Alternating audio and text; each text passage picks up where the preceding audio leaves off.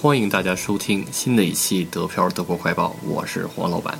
联邦州政府和各州已经达成一致，社会生活限制令至少沿用至四月十九号。默克尔总理呢也鼓励大家，复活节假期也要遵守社会限制令，因为病毒不休假。在防护物资方面，卫生部发言人称，联邦政府截至上周已经分发给了各州约两千万个口罩，一万五千副手套。十三万套防护服，二点三万个护目镜，以及九万一千升消毒剂。但这个呢，显然不够用。各个州政府和各大型企业也都帮忙筹集物资。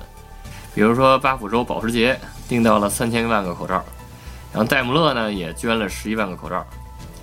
然后各州呢也动员企业改造生产线，自行完成一些生产。之前播报了阿迪达斯不交房租，对吧？后来 H&M。也不交房租了。德国老牌百货商店盖勒谢集团也宣布不交房租了。不仅呢一欠就是三个月，就是四月、五月、六月，而且还计划呢把三月份这个房租掏一半。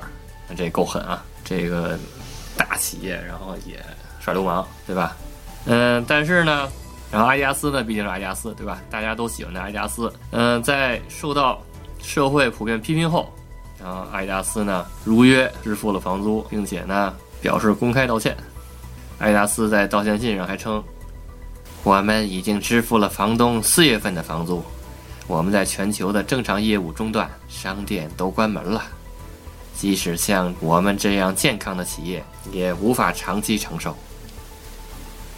确实是因为阿迪达斯公司虽然大，然后资金多，对吧？但是呢，他们门店也多，所以承受的压力也不小。所以呢，他在疫情期间，然后支付房租，还是要给他点赞的啊。接下来又是养老院的新闻啊。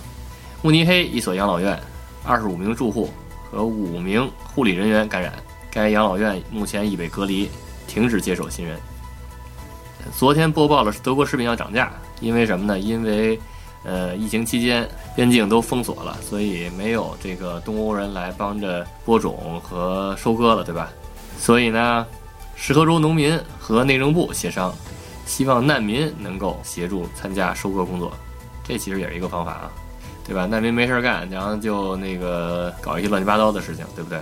所以给他们点事儿干还是挺好的。接下来呢，又是一则比较有意思的新闻啊。柏林区长 Stefan 在接受柏林勃兰登堡广播电台 LBB 采访时表示，他的女友此前在瑞士不幸感染了新冠肺炎。为了不让女友一个人被隔离，所以呢，他决定主动去感染新冠病毒，陪着她一起染病，一起隔离。这真是豁出命去谈新冠恋爱。嗯，作为老百姓，这样的话可能还是比较浪漫的。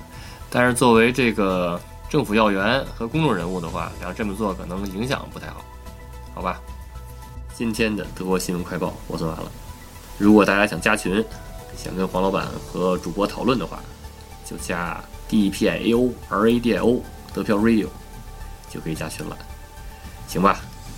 欢迎大家收听，下期再见。